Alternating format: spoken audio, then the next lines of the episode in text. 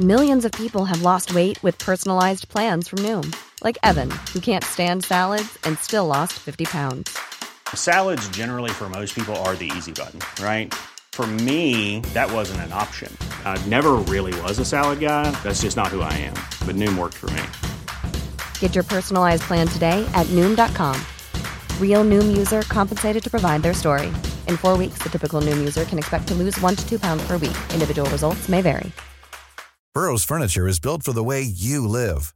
From ensuring easy assembly and disassembly to honoring highly requested new colors for their award-winning seating, they always have their customers in mind. Their modular seating is made out of durable materials to last and grow with you. And with Burrow, you always get fast, free shipping. Get up to 60% off during Burrow's Memorial Day sale at burrow.com slash ACAST. That's burrow.com slash ACAST. burrow.com slash ACAST.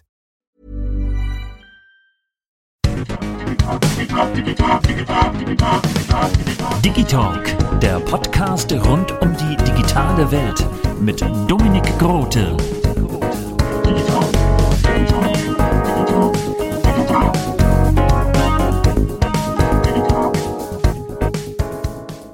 Digitag. Der Podcast rund um die digitale Welt mit Dominik Rote, das bin ich. Und heute habe ich Peter Udel wieder zu Gast.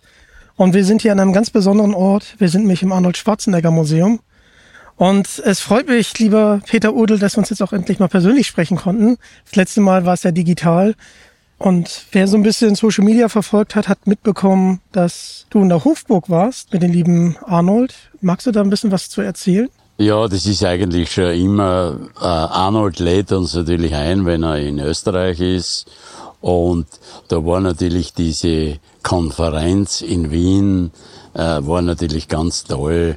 Arnold hat uns, wir sind vier Freunde gewesen, sind nach Wien gefahren und wir haben dann beim Arnold eine Audienz gehabt, theoretisch. Wir haben eineinhalb Stunden mit ihm über Gott und die Welt gesprochen und immer Spaß gemacht drauf. Dann hat der Arnold wieder müssen inzwischen einmal weggehen, wieder äh, äh, ein Interview gemacht und dann ist wieder gekommen. Also, na, wir haben immer da eigentlich Spaß und es macht ihm auch wirklich eine Freude, wenn er uns, wenn er uns sieht.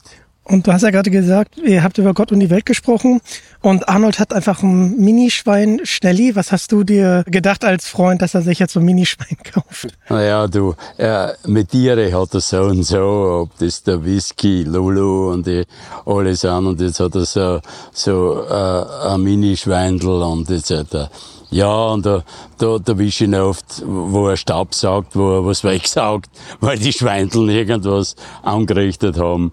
Ja, aber er hat, er muss einen Spaß damit und das, das passt ihm. Er hat ein großes Grundstück, da können sie sich äh, genug bewegen. Whisky war ja dein Esel, oder? Ja. Auch ein verrückter Name, wie ich finde. Und an dieser Stelle möchte ich mich äh, bei dir bedanken für die tolle Führung.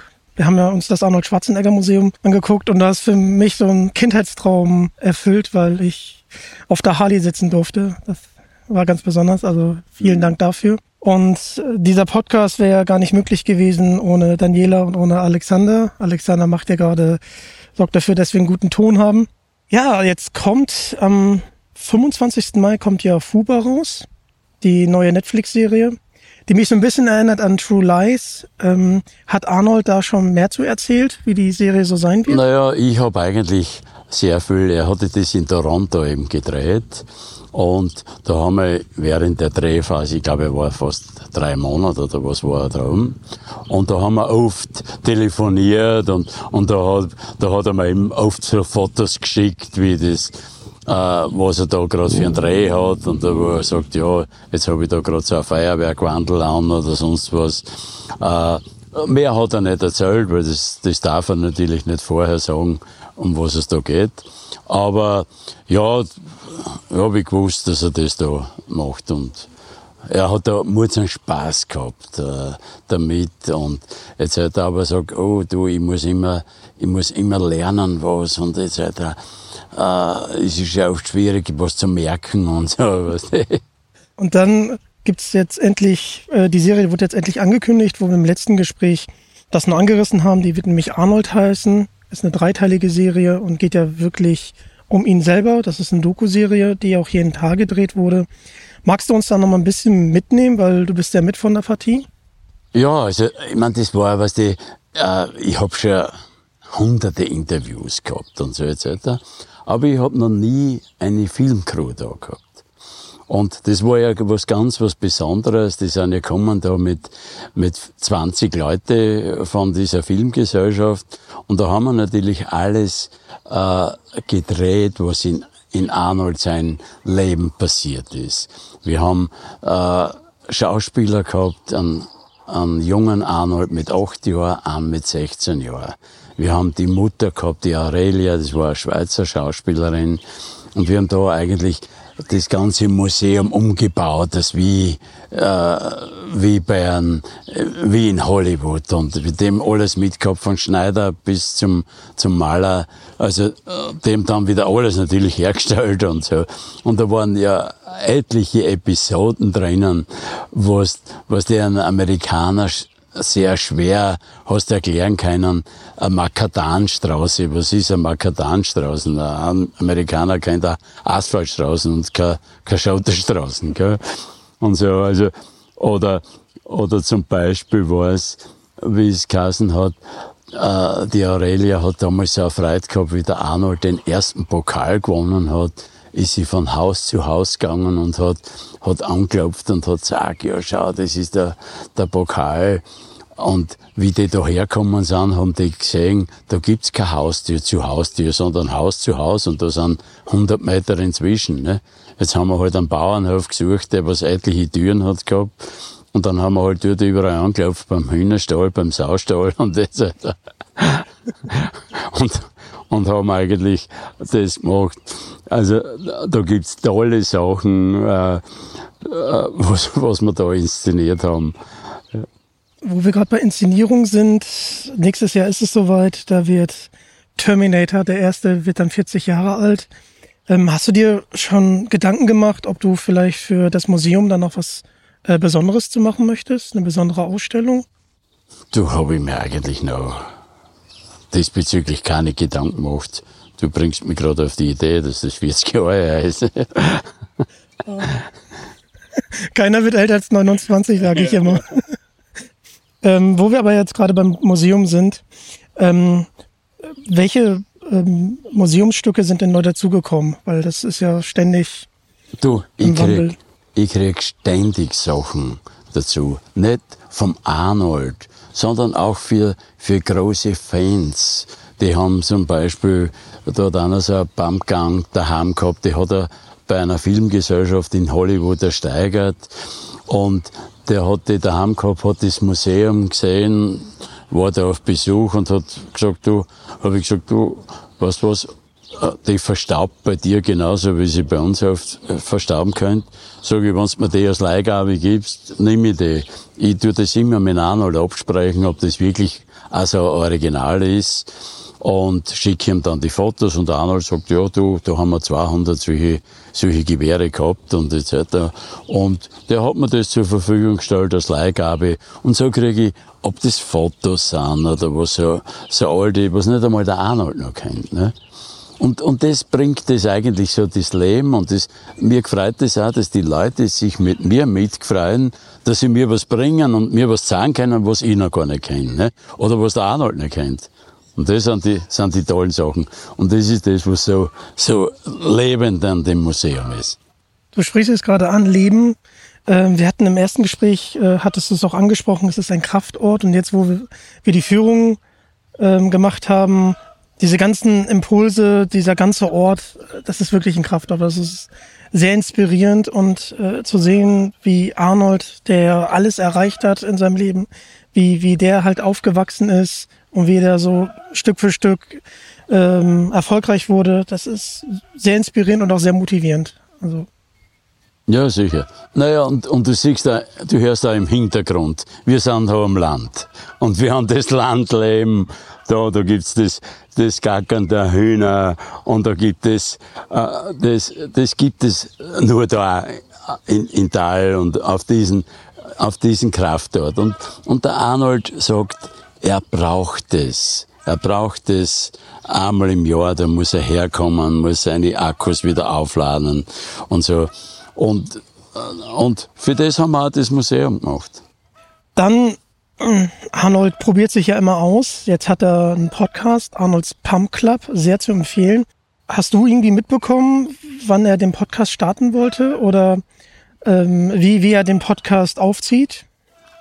Nein, das habe ich eigentlich nicht so mitbekommen, aber ich schaue da halt oft, oft rein und ich, auf seine, auf, auf seine Internetseiten und da passiert ja immer viel, was er, was er da macht. Und man sieht da die Zugriffe, was er hat. Also das ist schon gigantisch, ja. Sind immer nur zehn Minuten, also kann man gut in seinen Alltag einbauen, finde ich. Dann, ich habe es hier vor mir liegen, Total Recall. Äh, das ist ja das erste Buch, ähm, was er geschrieben hat. Und jetzt kommt ja bald Be Useful, sieben Lektionen für ein besseres Leben. Und ich hatte mich gefragt, ob die sechs Regeln des Erfolges, ob die dann um eine Regel oder eine Lektion ergänzt wurde. Äh, kannst du da schon was zu sagen? Ja, du, da kann ich eigentlich nichts sagen, aber ich glaube, äh, Arnold, diese sechs Regeln, das wird unverändert bleiben. Es wird vielleicht der siebte dazukommen, weil er ist immer für Neuigkeiten, ist er immer, ist er immer bereit da. Du bist ja jetzt immer noch hier in der Nähe von Thal. Und äh, was ich halt sehr beeindruckend finde, ist, dass der Arnold, der früher aus Tal raus wollte, jetzt aber hier nach Tal zurückkommt und das hier als Kraftort sieht.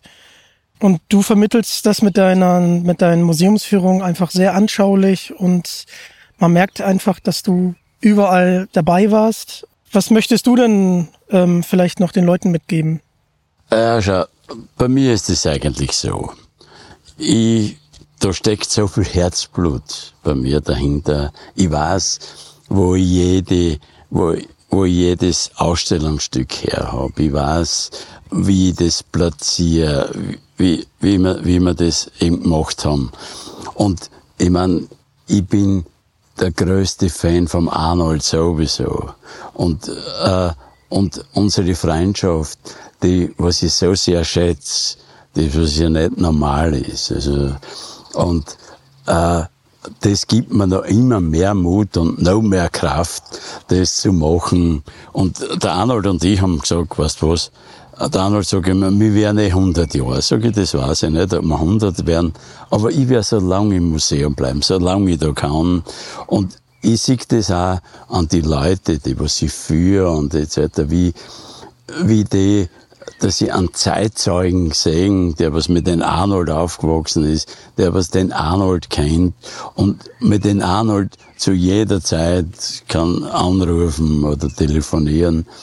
Und, und das ist eigentlich was Schönes, das ist, das wiegt das alles auf. Jede Arbeit, was man macht, also ist das. Und ich mache das mit Freude und, und das ist, das spürt man und, und das, das spüre ich auch beim Arnold immer, wenn, man, wenn, er, wenn er irgendwo ist, wenn er redet und etc., da spürt man, der Arnold, da steckt was dahinter und das macht er da mit Liebe und, und das passt. Und nur so funktioniert das. Da kann ich dir nur beipflichten. Also den Spaß und das Herzblut, das hat man auch bei der Führung gemerkt. Und ich finde, Arnold hat sich so in den letzten Jahren so gewandelt. Ich finde, er ist jetzt ein richtiger Motivator geworden.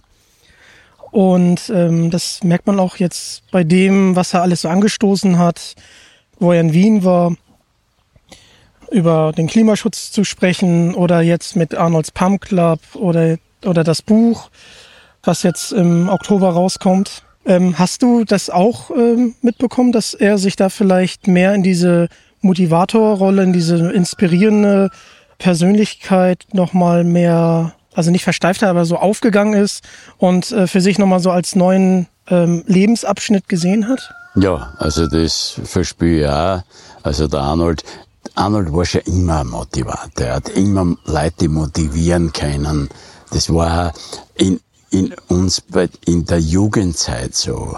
Äh, Arnold hat, hat immer zum Beispiel gesagt, du, ich mein, man darf nicht um einen zweiten, dritten Platz kämpfen, man muss um einen ersten Platz kämpfen und du musst ganz vorn sein und du musst alles äh, daran setzen, dass du vorn bist und nicht hinten. Und äh, da habe ich immer gesagt, du, warum das kleine Land Österreich kann genauso erfolgreich sein wie alle anderen, aber man muss sich halt da bemühen. Und das, das war er schon immer. Und ich merke das auch immer, je älter das man wird, desto mehr, mehr weiser wird er, glaube ich, und, und, und, und er hat einfach viel zu sagen. Und, und das, was er sagt, wird auch gehört. Und, und das geht's bei ihm.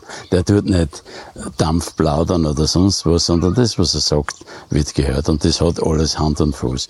Und das schätze ich bei ihm. Er, er redet nicht da um einen Brei rundherum, sondern er, er ist ein Macher, war immer ein Macher und das wird er, wird er immer bleiben. Und du, und das wird, hoffentlich leben alle sehr lang, dann, dann wird es alles passen.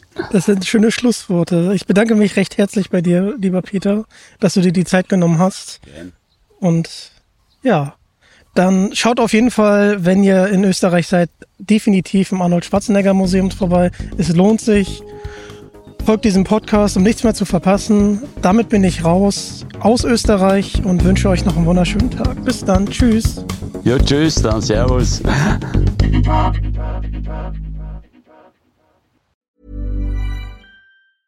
Planning for your next trip? Elevate your travel style with Quince. Quince has all the jet setting essentials you'll want for your next getaway, like European linen, premium luggage options, buttery soft Italian leather bags, and so much more. And is all priced at 50 to 80% less than similar brands. Plus, Quince only works with factories that use safe and ethical manufacturing practices. Pack your bags with high-quality essentials you'll be wearing for vacations to come with Quince. Go to quince.com/pack for free shipping and 365-day returns.